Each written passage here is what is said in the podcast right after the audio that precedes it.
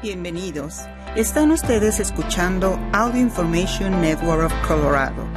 Esta grabación está destinada a ser utilizada únicamente por personas con impedimentos para leer medios impresos.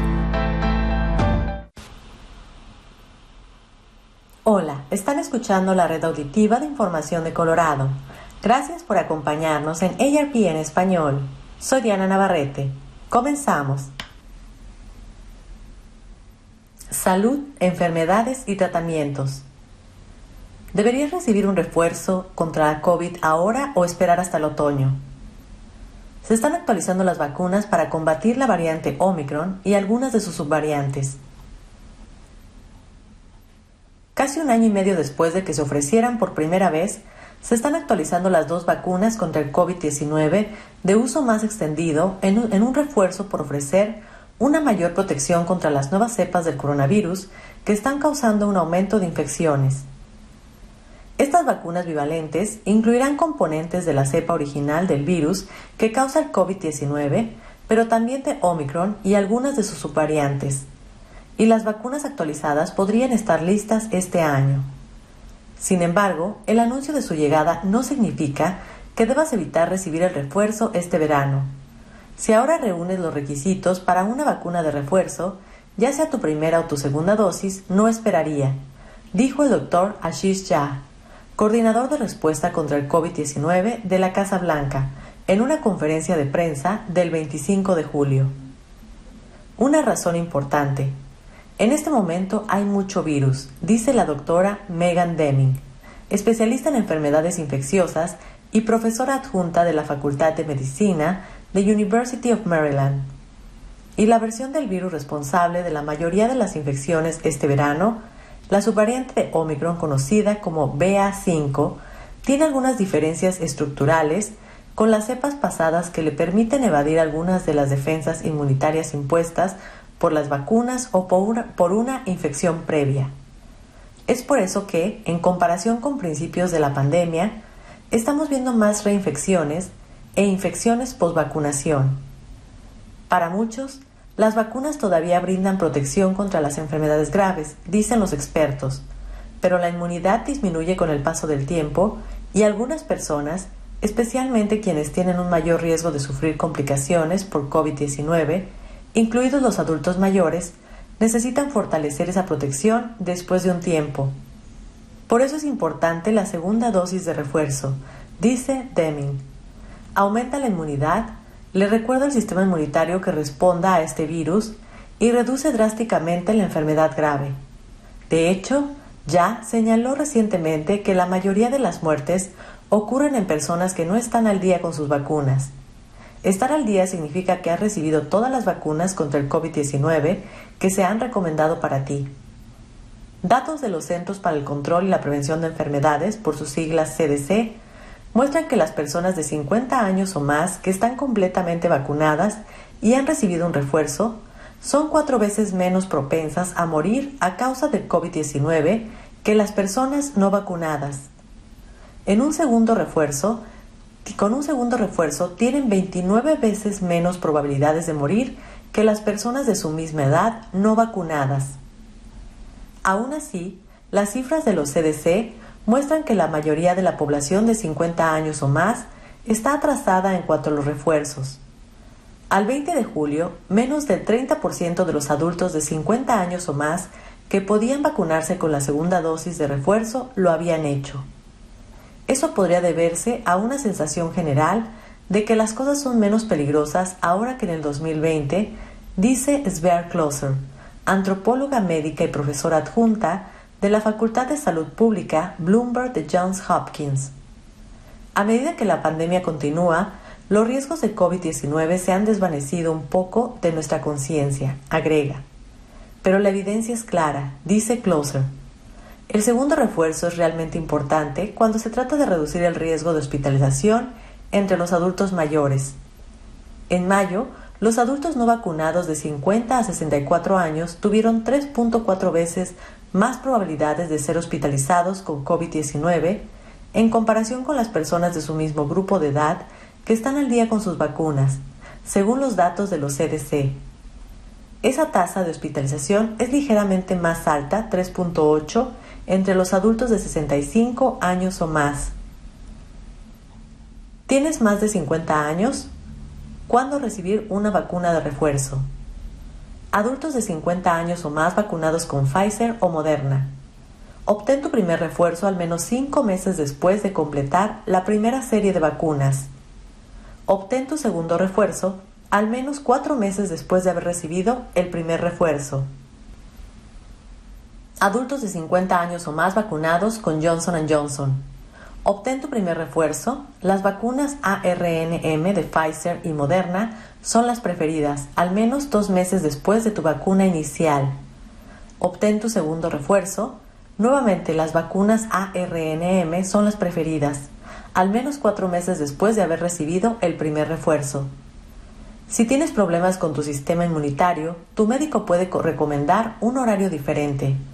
Los adultos de 50 años o menos que no tienen problemas con el sistema inmunitario no son aptos para recibir un segundo refuerzo en este momento.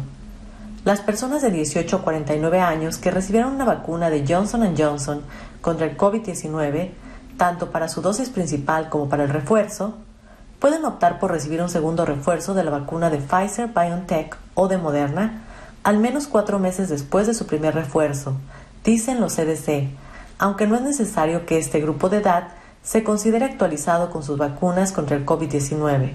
Mantente al tanto de las actualizaciones. No está claro cuándo estarán listas las nuevas vacunas. Otra razón para ponerse al día con las dosis de refuerzo, aún no está claro cuándo exactamente estará disponible la próxima generación de vacunas.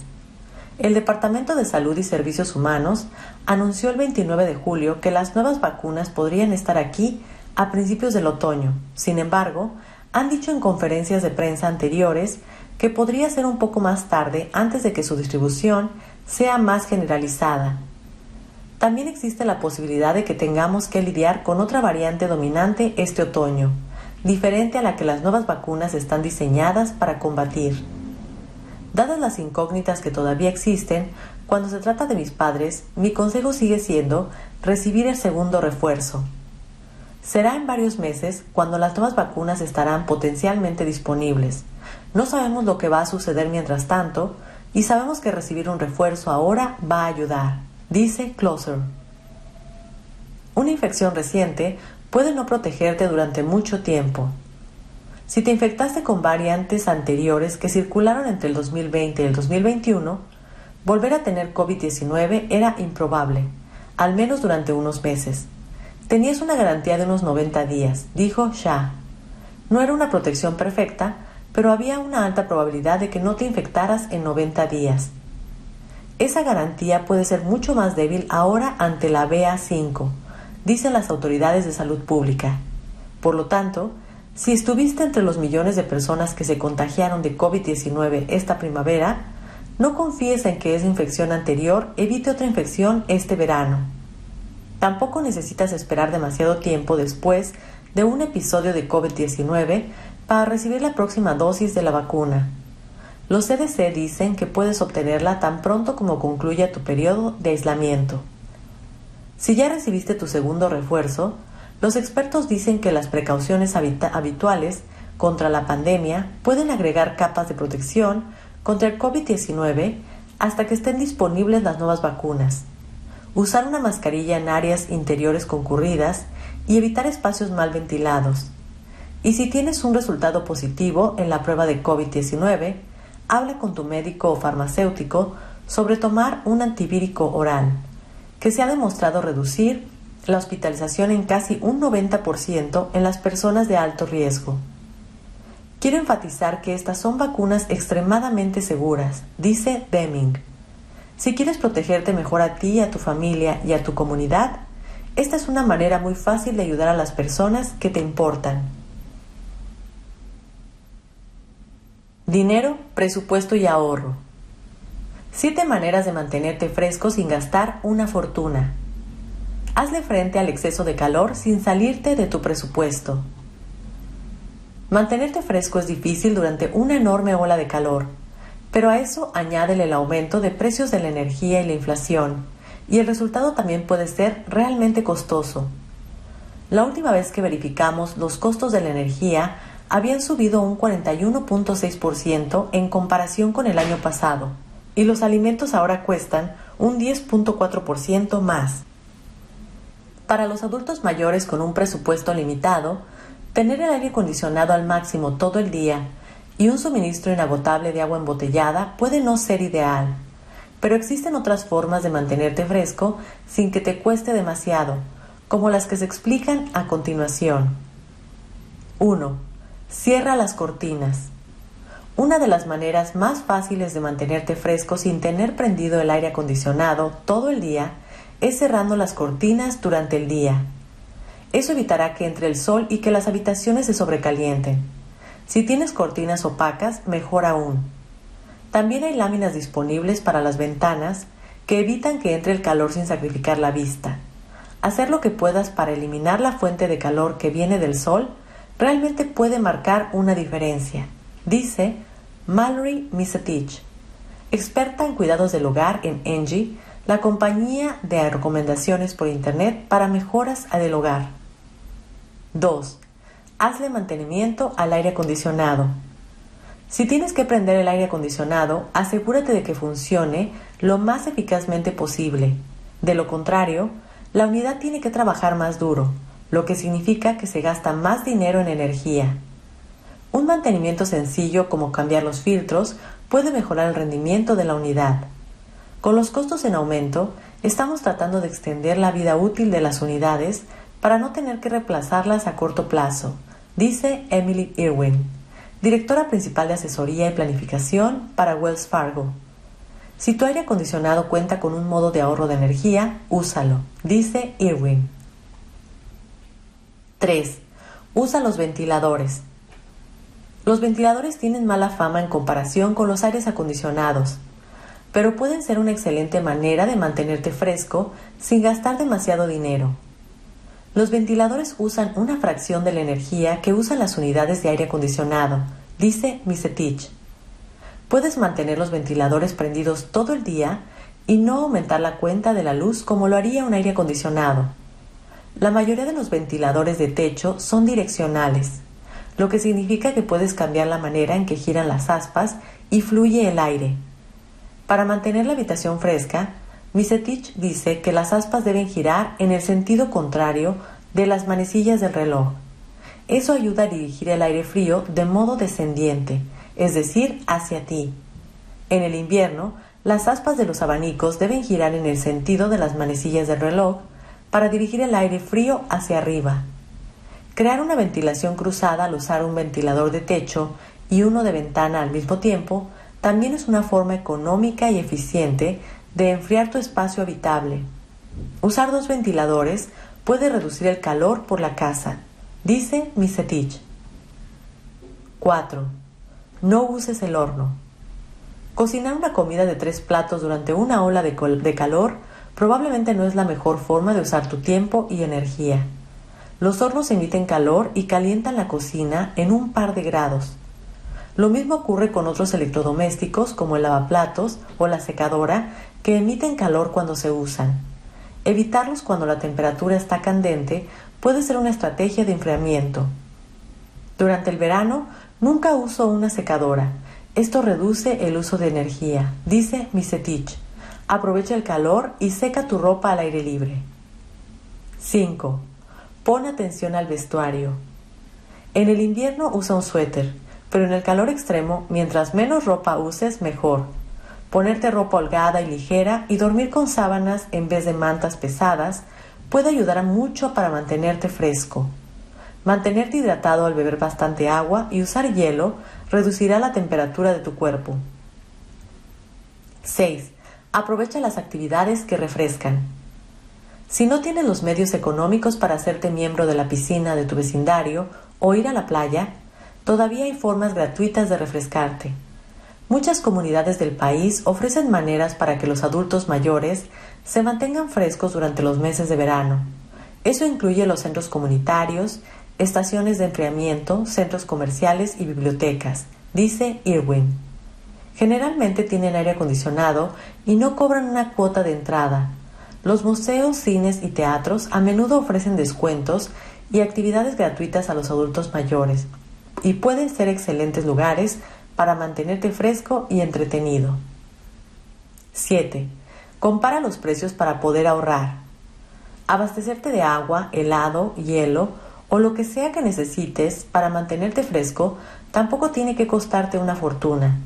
Sin duda, la inflación está haciendo que los comestibles sean más caros, pero hay varias formas de encontrar descuentos y gangas, ya sea que eso signifique cortar cupones, hacerte miembro del programa de lealtad de tu supermercado local o aprovechar los días de adultos mayores.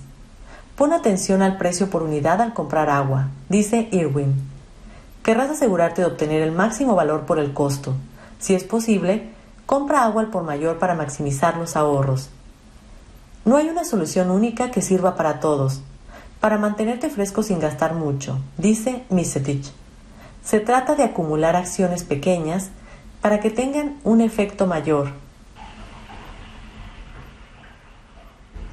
Política, gobierno y elecciones. Encuesta de ARP. Inflación y medicamentos recetados. Los temas más importantes para los votantes mayores de 50 años. Los independientes y los moderados indecisos podrían determinar el resultado de las elecciones de mitad de mandato del Congreso.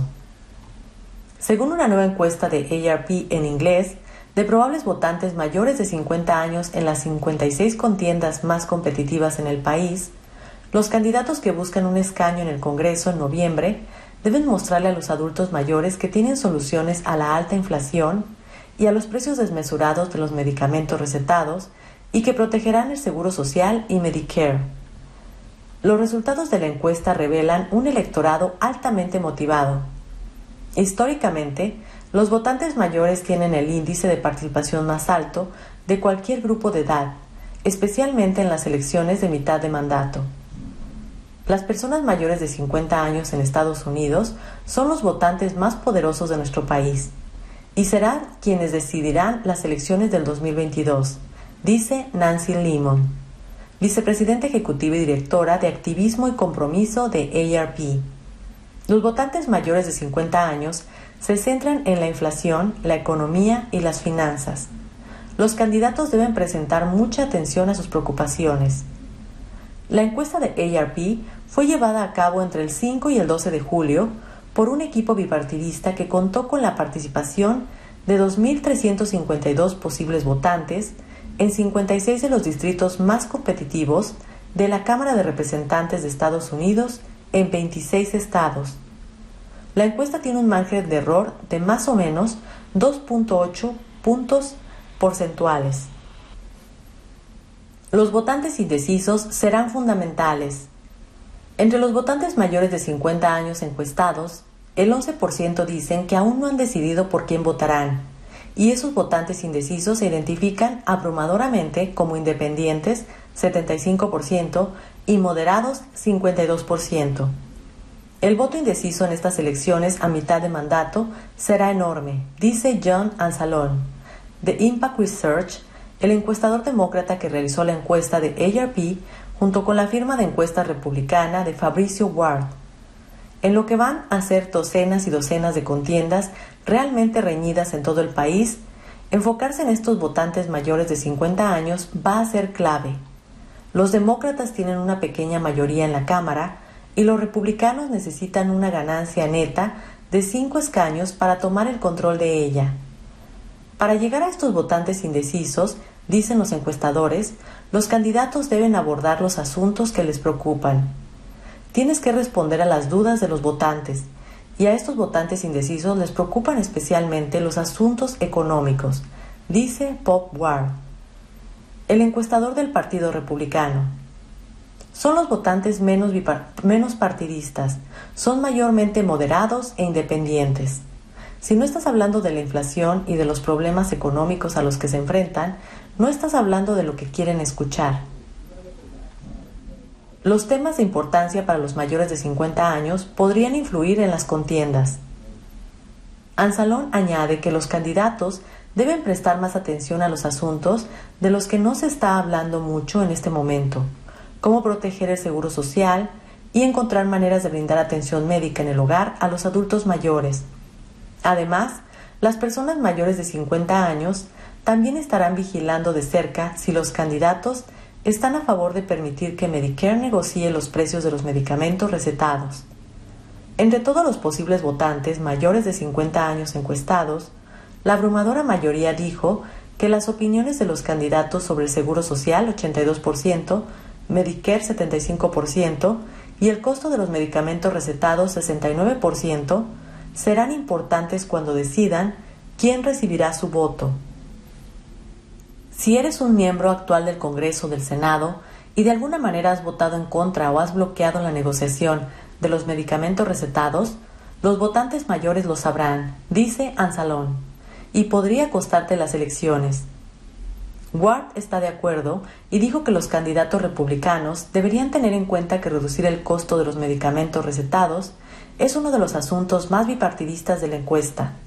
En cuanto al tema de la negociación de los precios de los medicamentos por parte de Medicare, el 85% de los republicanos son más propensos a votar por candidatos que lo permitan. Entre todos los encuestados, el 89% dijeron que sería más probable que votaran por un candidato que apoyara las negociaciones sobre medicamentos recetados. La mayoría opina que la recesión se avecina. La mayoría de los posibles votantes de todos los grupos de edades creen que el país está en una recesión, 43%, o que entrará en una recesión en los próximos 12 meses, 33%. Los datos son prácticamente los mismos para los votantes mayores de 50 años. Todos los probables votantes también dicen que los temas que más les preocupan son el aumento de los precios de la gasolina, 40%, la comida, 31%, y la vivienda, 15%. En conjunto, los asuntos de mayor importancia, según la encuesta, señala Ward, están relacionados con la economía. Cuando se les preguntó qué temas son los más importantes para ellos, el 16% de los votantes mayores de 50 años dijeron que la inflación y el aumento de precios, el 15% dijeron que la economía y el 5% dijeron que los impuestos, los gastos del gobierno y las deudas. Eso es lo que impulsa el entorno político, dijo Ward. La encuesta también demostró que la motivación para votar es alta, especialmente para las elecciones de mitad de mandato. Entre todos los posibles votantes encuestados, el 78% dijeron que están muy motivados para votar en noviembre, y el 80% de los votantes mayores de 50 años dijeron que también están muy motivados. En las elecciones de mitad de mandato del 2018, la participación general fue del 53%, el 60% de los votantes de 45 a 64 años y el 66% de los votantes mayores de 65 años participaron en esas elecciones. Los dos grupos que están menos entusiasmados con la votación este otoño son los afroamericanos 67% y los asiático-estadounidenses e isleños del Pacífico con 68%. Ansalón dijo que aunque es difícil identificar las razones exactas de la falta de motivación, hemos visto que a los afroamericanos y a otras personas de color la inflación los afecta más en términos de finanzas. Ward dijo que está claro que en general los candidatos deben recordar la frase estratégica de campaña acuñada en 1992 por el asesor del presidente Bill Clinton, James Carville. Es la economía, estúpido. Hemos llegado al final. Esta es la red auditiva de información de Colorado. Gracias por habernos acompañado en ARP en español. Me llamo Diana Navarrete. Por favor, Continúen escuchando nuestra programación.